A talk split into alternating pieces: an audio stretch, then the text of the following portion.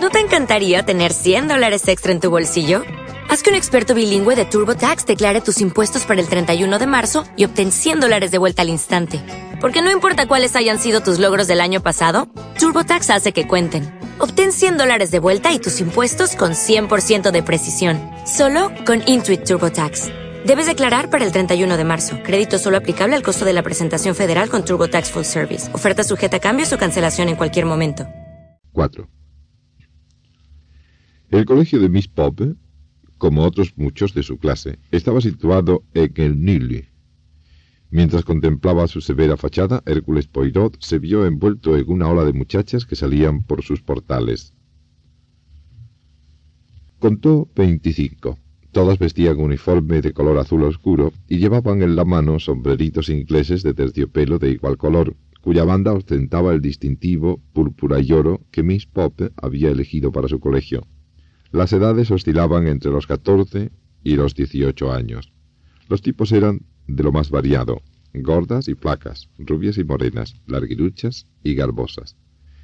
Al final, acompañada por una de las jóvenes, venía una mujer de cabellos grises y aspecto inquieto que, según juzgó Poirot, debía de ser Miss Björnsau. El detective se quedó mirando cómo se alejaban las muchachas y luego apretó el botón del timbre y preguntó por Miss Pop. Miss Lavinia Pop era una persona completamente diferente a Miss Björnsau. Tenía personalidad y sabía infundir respeto. Aunque era afable con los padres de sus alumnas, se notaba en ella esa patente superioridad sobre los demás que constituye uno de los más preciados dones de una directora de colegio. Se peinaba con distinción el pelo gris y llevaba un traje severo pero elegante. Era competente y parecía saberlo todo. El salón donde recibió a Poirot daba idea de su cultura. Estaba amueblado con distinción y adornado con flores y algunas fotografías dedicadas por antiguas alumnas que ahora brillaban en el mundo, muchas de ellas ataviadas con el traje con que fueron presentadas en sociedad. En las paredes se veían también varias reproducciones de las más famosas obras pictóricas y algunas acuarelas de excelente factura. La habitación estaba limpia y pulida en grado sumo. Hacía pensar al visitante que ni una mota de polvo tenía la osadía de posarse sobre tal brillantez. Miss Pop recibió a Poirot con la competencia de una persona cuyos juicios raramente fallan. Monsieur Poirot, conozco su nombre desde luego. Supongo que habrá venido con motivo del desafortunado asunto de Winnie King. Ha sido un incidente muy penoso. Pero ella no parecía muy apenada afrontaba el desastre en la única forma aconsejable, es decir, tratándolo con mucha competencia y reduciéndolo, por tanto, hasta hacerlo parecer casi insignificante. Tal cosa no había ocurrido nunca en esta casa, dijo, y nunca volverá a suceder, parecían afirmar sus modales. Era la primera vez que la muchacha salía de casa, ¿verdad? preguntó Poirot. Sí. ¿Tuvo usted alguna entrevista preliminar con Whitney y con sus padres? Recientemente no. Hace dos años estuve cerca de Cranchester, en casa del obispo. La forma con que pronunció estas últimas palabras parecía decir, tome nota, por favor, soy de las que paran en casa de los obispos. Mientras estuve allí conocí al canónigo King y a su esposa. Mrs. King sufre una enfermedad crónica. Entonces conocí también a Whitney, una muchacha muy bien educada y que posee un buen sentido artístico. Le dije a Mrs. King que tendría mucho gusto en recibir a su hija en mi colegio al cabo de uno o dos años, cuando hubiera completado su cultura general. Aquí nos especializamos en arte y música. Llevamos a las muchachas a la ópera y a la comedia francesa. También toman lecciones en el Louvre. Los mejores maestros vienen a enseñarles música, canto y pintura. Nuestro propósito es darles la más amplia de las culturas. Miss Pop se acordó de pronto de que Poirot no era padre de ninguna posible nueva alumna y añadió displicentemente ¿En qué puede servirle, Monsieur Poirot? Me gustaría saber cuál es su actual posición respecto a Whitney. Su padre ha venido a buscarla para llevársela con él. Es lo más prudente que se puede hacer después de la impresión que ha sufrido. Y prosiguió. No admitimos jóvenes delicadas de salud, pues no tenemos nada dispuesto para cuidar enfermos. Le dije al canónigo que, en mi opinión, lo mejor que podía hacer era llevarse a su hija. Poirot preguntó sin rodeos. ¿Qué cree usted que ocurrió en realidad, Miss Pope? No tengo ni la menor idea, Monsieur Poirot. El asunto en sí, tal como me lo han contado, parece absolutamente increíble, y no creo que la persona de mi confianza, que cuida de las muchachas, tenga culpa de ella. En todo caso, podría reconvenírsele el que no descubriera antes la desaparición. ¿Tal vez recibió usted la visita de la policía? preguntó Poirot. Un ligero estremecimiento recorrió la aristocrática figura de Miss Pope y con acento glacial dijo Vino a verme un tal Monsieur Lafargue, de la prefectura. Quería saber si yo podía decirle algo que aclarara la situación, pero como era natural, no pude hacer nada por él. Entonces solicitó registrar el baúl de Whitney, que ya había llegado junto con los de las otras chicas. Le dije que aquello ya me había sido solicitado por otro miembro de la policía. Supongo que no existe mucha conexión entre sus diversos departamentos. Me telefonearon poco después, insistiendo en que no les había entregado todo lo que pertenecía a Winnie. Pero sobre esta cuestión fui muy concisa con ellos. No debe someterse una ni dejarse intimidar por elementos oficiales. Poirot exhaló un largo suspiro. Tiene usted un carácter animoso. Lo admiro, mademoiselle. Presumo que el baúl de Whitney fue abierto cuando llegó, ¿verdad? Miss Pope pareció algo desconcertada. Rutina, dijo. Vivimos estrictamente guiados por reglas rutinarias. Los baúles de las muchachas son abiertos cuando llegan, y sus cosas se guardan en la forma que tengo establecida de antemano. Todo lo de Whitney se sacó junto con lo de sus compañeras. Como es lógico, después se volvió a guardar en el baúl para entregarlo tal como llegó tal como llegó exactamente? Poirot se levantó y fue hacia una de las paredes. Posiblemente, dijo, esto es una vista del famoso puente de Cranchester con la catedral al fondo. Está usted en lo cierto, Mr. Poirot. Whitney lo pintó con la intención evidente de traerlo y darme una sorpresa. Estaba en el baúl, envuelto en un papel sobre el que se leía para Miss Pope de Whitney. Fue un detalle muy delicado de la niña. Ah, dijo Poirot. ¿Y qué piensa usted de ello como pintura? Había visto muchos cuadros que representaban el puente de Cranchester. Era un motivo que podía encontrarse cada año en la academia, algunas veces pintado al óleo, otras en acuarela. En ocasiones bien ejecutado, pintado a veces con un estilo mediocre y en otras como si hubieran utilizado una trepa para diseñarlo, pero nunca tan crudamente representado como en aquella muestra. Miss Pope sonrió con indulgencia. No se debe descorazonar a las chicas, Mr. Poirot. A Whitney hay que estimularla para que trabaje mejor, desde luego. El detective comentó pensativamente. Hubiera sido más lógico para ella pintar una acuarela, ¿no le parece? Sí. No sabía que pintara al óleo. Ah, exclamó Poirot. ¿Me permite, mademoiselle? Descolgó el cuadro y lo llevó hasta la ventana. Lo examinó y levantando la vista observó.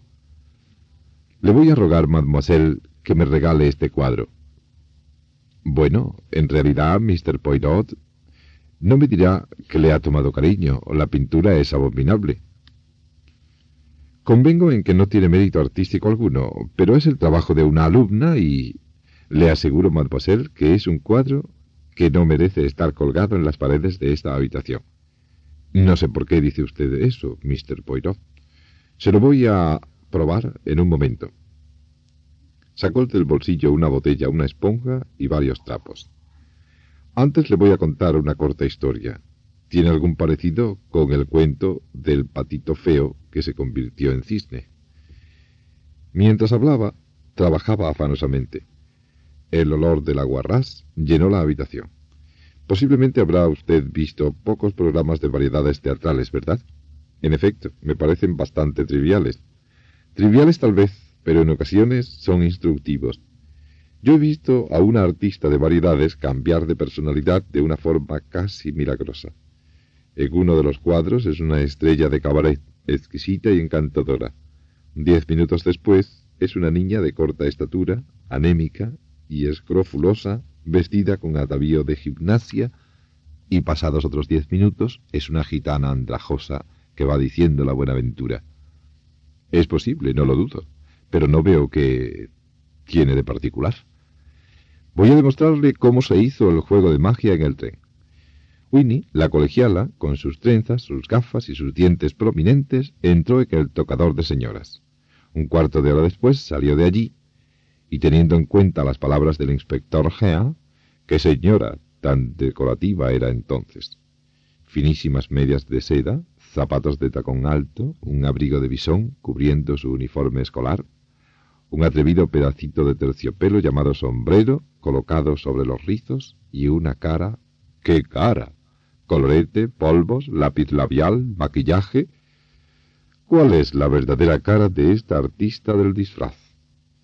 Solo Dios lo sabe.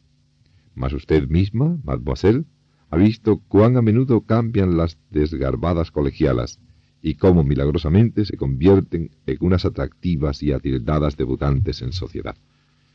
Miss Pop dio un respingo. ¿Quiere usted decir que Whitney King se disfrazó de no fue Whitney King, no. La muchacha fue raptada cuando cruzaba Londres de una estación a otra. Y nuestra artista ocupó su sitio. Miss Birkhow no vio nunca a Whitney. ¿Y cómo iba a saber que la colegiala de las trenzas y las gafas no era la propia Whitney King? Pero la impostora no podía atreverse a llegar hasta aquí, pues usted conocía personalmente a la chica por tanto, Winnie desapareció en el tocador de señoras, de donde salió como la esposa de un hombre llamado Jean Elliot, en cuyo pasaporte figuraba como tal. Las trenzas, las gafas, las medias de hilo y las abrazaderas correctoras de los dientes cabían en un espacio pequeño. Pero los recios zapatos y el sombrero, ese inflexible sombrero inglés, tenían que ser ocultados en algún sitio, y fueron a parar a la vía a través de la ventanilla. Después, la verdadera Winnie atravesó el canal de la Mancha.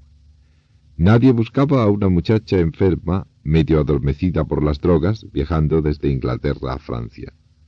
En un coche la llevaron hasta más allá de Amiens y la dejaron al lado de la carretera. Suponiendo que le hubieran inyectado escopolamina, era posible que no recordara gran cosa de lo que había ocurrido. Miss Pope miraba entre tanto fijamente a Poirot. Pero, ¿por qué? preguntó. ¿Cuál puede ser la razón de una mascarada tan insensata?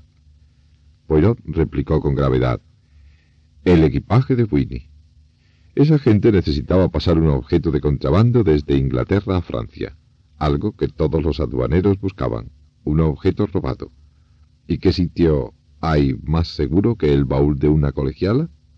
Es usted muy conocida, Miss Pop, y su colegio goza de justa fama.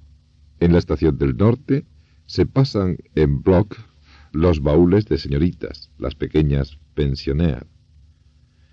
Pertenecen a la conocidísima escuela inglesa de Miss Pop.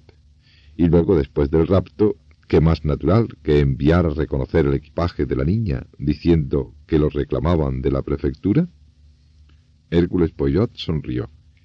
Mas, por fortuna, Existía la rutina de abrir los baúles cuando llegaban, y allí apareció un regalo que Whitney le destinaba a usted. Pero no era el mismo regalo que la muchacha puso en el baúl antes de salir de Cranchester. El detective se acercó a Miss Pop. Vea ahora este cuadro. Debe admitir que no está bien para un colegio tan respetable como este. Mostró la parte pintada del lienzo. El puente de Cranchester había desaparecido como por arte de magia. En su lugar se veía una escena mitológica pintada con colores vivos y tonos profundos. El cinturón de Hipólita, explicó Poirot suavemente. Hipólita dando su cinturón a Hércules, pintado por Rubens. Una obra maestra, tout de même, no muy conveniente para su salón. Miss Pop se ruborizó ligeramente. Hipólita tenía puestas una mano en el cinturón, única prenda que usaba. Hércules llevaba una piel de león sobre el hombro. Rubén pintaba unas figuras humanas muy exuberantes. Recobrando su serenidad, Miss Pope opinó, sí, es una obra de arte magnífica, pero aunque así sea, como muy bien dice usted, es necesario tener en cuenta la susceptibilidad de los padres de las alumnas. Algunos de ellos son propensos a tener un criterio muy estrecho. Ya sabe usted a qué me refiero. En Sherwin Williams somos tu compa, tu pana, tu socio, pero sobre todo somos tu aliado, con más de 6.000 representantes para atenderte en tu idioma y beneficios para contratistas que encontrarás en aliadopro.com. En Sherwin Williams somos el aliado del PRO.